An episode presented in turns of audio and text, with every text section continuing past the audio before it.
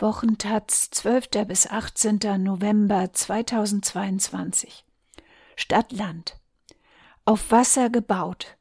Die Containerschiffe werden immer größer. Für den Hamburger Hafen ist das ein Problem, denn eine weitere Vertiefung ist mit der Elbe nicht mehr zu machen.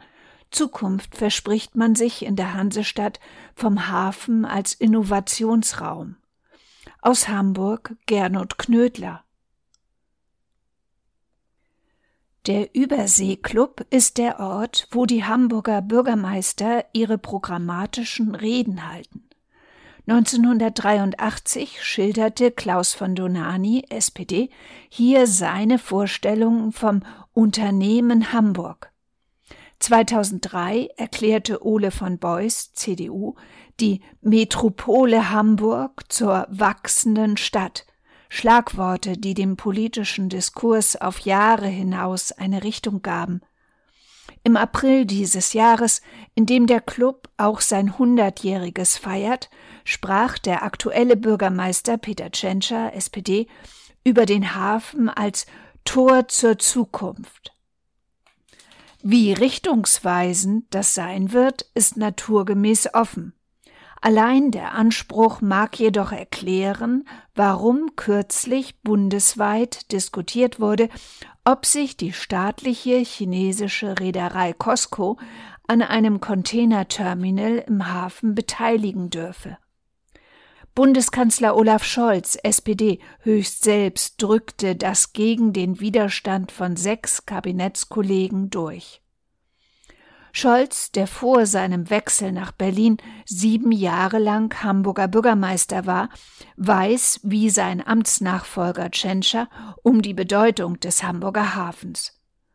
Zwei Drittel des deutschen Exports liefen über den Seeweg, sagte Tschentscher in seiner Rede vor dem Überseeklub. Der Hamburger Hafen wickle für die meisten Bundesländer mehr als die Hälfte ihres Seegüterverkehrs ab. Wir sind das Tor zur Welt für den Freistaat Bayern. So einfach kann man das sagen. Dabei zeigten die aktuellen Krisen, wie stark unser Wohlstand und die Versorgungssicherheit Deutschlands vom Welthandel und funktionierenden Logistikketten abhängen, sagte Tschentscher. Dass der Hamburger Hafen weiter munter wächst und als Motor die Stadt am Laufen hält, ist jedoch kein Selbstgänger mehr, war es vielleicht auch nie. Hamburg hat im wichtigen Containerverkehr Marktanteile an Rotterdam und Antwerpen abgegeben. Und das, obwohl die Elbe für die immer größeren Containerschiffe gerade wieder für geschätzte 800 Millionen Euro vertieft wurde. Kritiker wie die Umweltverbände NABU, BUND und WWF halten die Elbvertiefung für unnötig und unsinnig. Schließlich stehe Deutschland mit dem Jade-Weserport in Wilhelmshaven ein kaum genutzter Tiefwasserhafen zur Verfügung. Doch inzwischen stellt sich sogar die Frage, ob sich die Elbe überhaupt noch dauerhaft vertiefen lässt. Die neunte Elbvertiefung ist gescheitert, hat das frisch formierte rot-grüne Regierungsbündnis in Niedersachsen dem Nachbarn gerade bescheinigt. Das zeige sich darin, dass Hamburg und der Bund es nicht schaffen, die neue Fahrrinnentiefe tatsächlich zu halten, erläutern SPD und Grüne in ihrem Koalitionsvertrag. Es lagert sich einfach zu viel Schlick und Sand ab. Die Niedersachsen gehen sogar so weit, ihren rot-grünen Regierungskollegen der Hansestadt mit einer Klage zu drohen und damit einen Ausweg abzuschneiden. Wir lehnen Schlickverklappungen vor der Vogelschutzinsel Scharhörn strikt ab und werden nötigenfalls rechtliche Schritte ergreifen, heißt es im Koalitionsvertrag.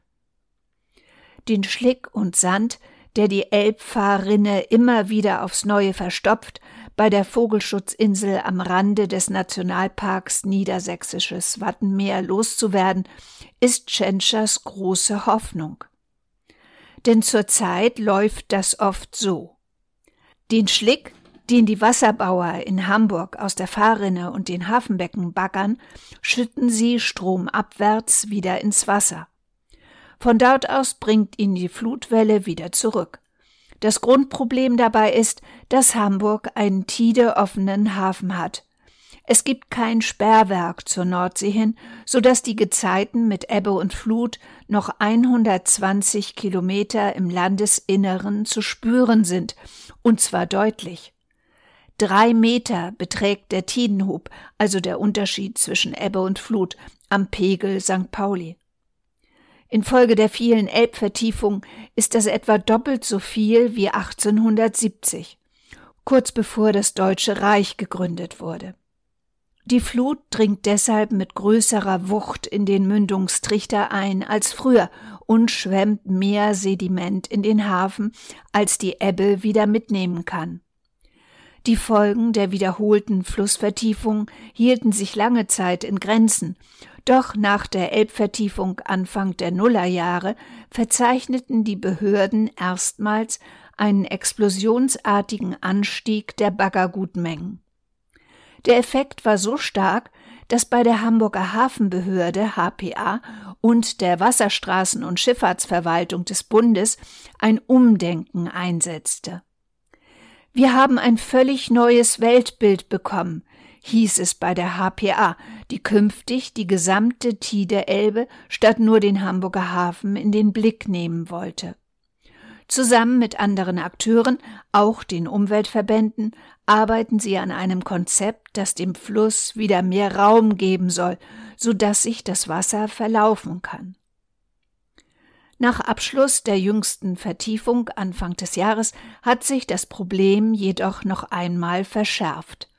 Der NDR zitierte kürzlich aus einem Schreiben, das der Chef der Lotsenbrüderschaft Elbe verschickt hat. Darin kritisiert er, dass die Lotsen mit 400 Meter Schiffen um Untiefen herum Slalom fahren müssten. Die Wasserstraßenverwaltung räumt ein, dass nicht der volle Tiefgang genutzt werden kann. Langsam Fahrstrecken und Begegnungsverbote, die zur Aufrechterhaltung einer sicheren Schifffahrt erforderlich sind, werden laufend an die veränderliche Lage angepasst, teilt die Behörde mit. Zusätzlich zu den prognostizierten mehrjährigen Anpassungsreaktionen des Gewässerbettes hätten mehrere Sturmfluten im Frühjahr und der zu geringe Zulauf aus dem Elbe-Einzugsgebiet die Ablagerungen in der Tide Elbe verstärkt. Dem Bürgermeister haben die Wasserbauer erklärt, dass diese Sedimente einmal aus dem System genommen werden müssten und sich die Lage dann wieder normalisieren werde. Klaus Baumgart vom Umweltverband Rettet die Elbe glaubt nicht, dass das etwas nützen wird. Dem Flussbett ständig Material zu entnehmen, verstärke die Tidedynamik weit über die Fahrrinnenanpassung hinaus, so dass sich am Ende noch mehr ablagere. Beobachten lasse sich das an der Verlandung von Wattflächen, der Sportboothäfen am Rande der Elbe und der Nebenflüsse sowie an verstärkten unerwünschten Umlagerungen im Flussbett.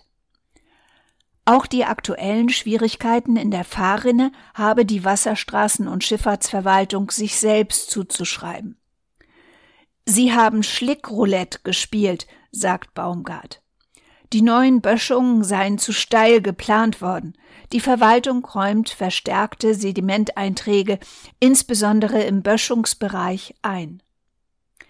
Dass die für Containerriesen angepasste Fahrrinne nach 22 Jahren Planungs- und Bauzeit noch immer nicht vollständig zur Verfügung steht, findet Norman Zurke vom Unternehmensverband Hafen Hamburg besonders ärgerlich.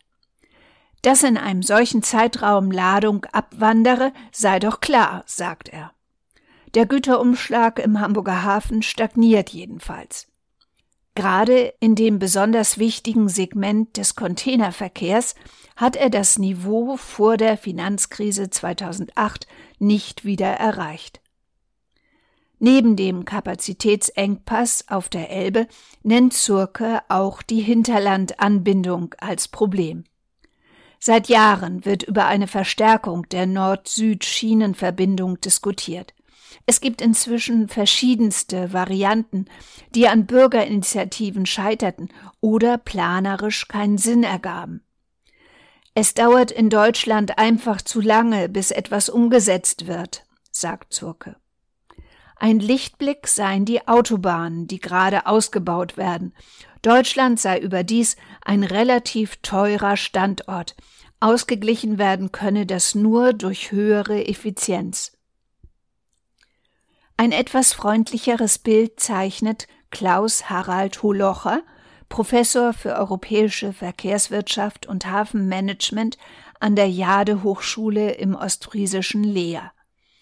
Holocher weist darauf hin, dass zwar der Umschlag an Leercontainern stark zurückgegangen sei, zählt man aber nur die beladenen Container, ist Hamburg in zwei Jahren immerhin über das Vorkrisenniveau hinausgelangt. Im Übrigen habe Hamburg vor allem beim Transshipment Ladung verloren, sagt der Professor. Also Containern, die mit Riesenschiffen aus Fernost oder Amerika ankommen um direkt auf kleinere Fiederschiffe umgeladen und ins Baltikum verschifft zu werden. Das sei nicht schlimm, denn hiermit sei wenig Wertschöpfung verbunden, während gewinnbringendere Geschäfte gewachsen seien. Das mildert aber nur den Befund, dass der Hamburger Hafen im Wettbewerb hinter andere Häfen zurückfällt wie das Kieler Institut für Weltwirtschaft im Februar feststellte. Vom ersten Nachkrisenjahr 2010 bis 2021 wuchs der Containerumschlag in Antwerpen um 41 Prozent, in Rotterdam um 37 und in Hamburg um 11. Auch Bremerhaven wuchs minimal und der 2012 in Betrieb gegangene Containerterminal in Wilhelmshaven blieb weit hinter den Erwartungen zurück. Dabei liegt der Jade Weserport am tiefen Wasser und kann Schiffe jeder Größe abfertigen. Aus Sicht der Umweltverbände hat dieser mit 950 Millionen Euro Steuergeld aus Niedersachsen und Bremen gebaute Hafen sowieso jede weitere Elbvertiefung überflüssig gemacht. Da lediglich ein Prozent der Waren wirklich das Ziel Wilhelmshaven hat, während es in Hamburg 30 Prozent sind, biete sich an, in Wilhelmshaven das Transshipment abzuwickeln und von den Ozeanriesen auf kleinere Schiffe umzuladen, argumentiert der Naturschutzbund NABU. Wer viel für Hamburg bestimmte Ware hat, könnte die Stadt weiterhin direkt anlaufen. Würden Hamburg, Bremerhaven und Wilhelmshaven zusammenarbeiten, ließen sich vielleicht den Niederländern und Belgiern wieder Marktanteile abnehmen. Darüber haben die Terminalbetreiber aus Hamburg und Bremen länglich verhandelt, sind aber nicht zu einem Ergebnis gekommen. Der Hamburger Bürgermeister Tschentscher hält eine Zusammenarbeit für sinnvoll, das sei aber in erster Linie eine unternehmerische Entscheidung. Die Senate von Hamburg und Bremen flankieren dieses Projekt auch, aber die Politik kann es nicht verordnen, sagte Tschentscher vor dem Überseeklub. Die Städte Hamburg und Bremen halten große Anteile an den Betreibergesellschaften. Wegen des Wettbewerbsdrucks kam in Hamburg auch die Idee auf, die chinesische Reederei Costco an dem Containerterminal Toller Ort im Hamburger Hafen zu beteiligen. Solche Beteiligungen gibt es auch in anderen europäischen Häfen. Erst im Frühjahr hat die EU-Kommission eine Beteiligung der Hamburger Reederei Hapag-Lloyd am Containerterminal Wilhelmshaven genehmigt. Doch die Kooperation mit Costco, die bei der ersten Ankündigung im September 2021 als wenig problematisch galt, wurde in den vergangenen Wochen heiß diskutiert – nach dem Angriff Russlands auf die Ukraine und nachdem es sich gezeigt hat, wie problematisch es sein kann, sich von einem anderen Land abhängig zu machen, ist auch das Misstrauen gegenüber China gewachsen. So forderte Bundespräsident Frank-Walter Steinmeier bei seinem jüngsten Ukraine-Besuch Lehren für die Zukunft zu ziehen. Und die Lehre zu ziehen heißt, wir müssen einseitige Abhängigkeiten verringern, wo immer das geht, das gilt gerade auch gegenüber China, sagte der Bundespräsident. Die Hamburger, allen voran ihr Bürgermeister, werden nicht müde zu betonen, dass die Chinesen hierbei nicht den Hafen kaufen würden, sondern den Teil eines Umschlagbetriebes für Container, der Kais und Flächen von der Stadt gemietet habe. Was unternehmerisch sinnvoll ist, muss auch in Hamburg möglich sein, sagte Tschentscher. Doch auch dem Bürgermeister und seinem parteilosen Wirtschaftssenator Michael Westhagemann ist klar, dass allein Logistik nicht mehr reicht, um das riesige Hafenareal mitten in der Stadt zu bewirtschaften. Ein wichtiger Baustein der neuen Hafenpolitik besteht darin, den Hafen gezielt als Innovationsraum für Zukunftsbranchen und Zukunftstechnologien zu nutzen, kündigte Tschentscher an, nachdem er lang und breit die Rolle des Hafens als Logistikdrehscheibe gewürdigt hatte. Dafür hatte die Wirtschaftsbehörde sogar öffentlich zur Ideensammlung aufgerufen. Das konkreteste Projekt besteht darin, den Hafen für den Aufbau einer Wasserstoffinfrastruktur zu nutzen. Im Hafen könnte importierter Wasserstoff gelöscht werden. Am Standort des stillgelegten Kohlekraftwerks Moorburg will die Stadt zudem einen riesigen Elektrolyseur mit 100 Megawatt Leistung bauen, der aus dem reichlich vorhandenen Windstrom grünen Wasserstoff erzeugt. Das nahegelegene Stahlwerk arbeitet bereits daran, wie es die Verhüttung von Kohlenstoff auf Wasserstoff umstellen könnte. Das zumindest dürfte auf jeden Fall Zukunft haben. Die Umschlagskraft der Nordseehäfen. Nordrange. Die wichtigsten kontinentaleuropäischen Häfen an der Nordsee werden unter dem Begriff Nordrange gefasst. Dazu gehören Antwerpen, Rotterdam, Wilhelmshaven, Bremerhaven und Hamburg.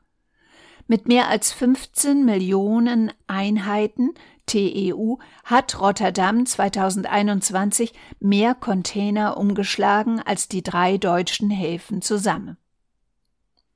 Hamburg. Der größte deutsche Hafen wirbt damit, dass er 120 Kilometer weit im Binnenland liegt und jedes Schiff, das hier einläuft, tausende Lastwagenkilometer spart. Hamburg hat im vergangenen Jahr knapp neun Millionen Standardcontainer TEU umgeschlagen. Der Gesamtumschlag einschließlich einzeln verschiffter Stückgüter wie Autos und Massengüter wie Eisenerz betrug 112 Millionen Tonnen. Bremerhaven das Land Bremen hat einen Hafen in Bremen und einen weitaus größeren in Bremerhaven an der Küste, wo auch sehr tiefgehende Schiffe anlegen können.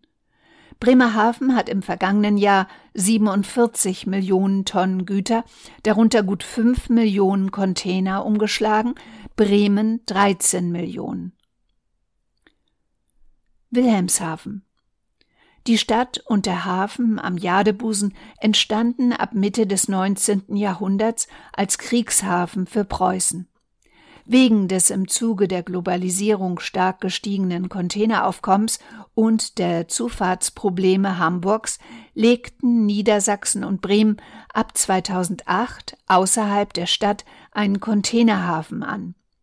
Im Jahr 2021 schlug der Jade Weserport gut 700.000 Kisten um.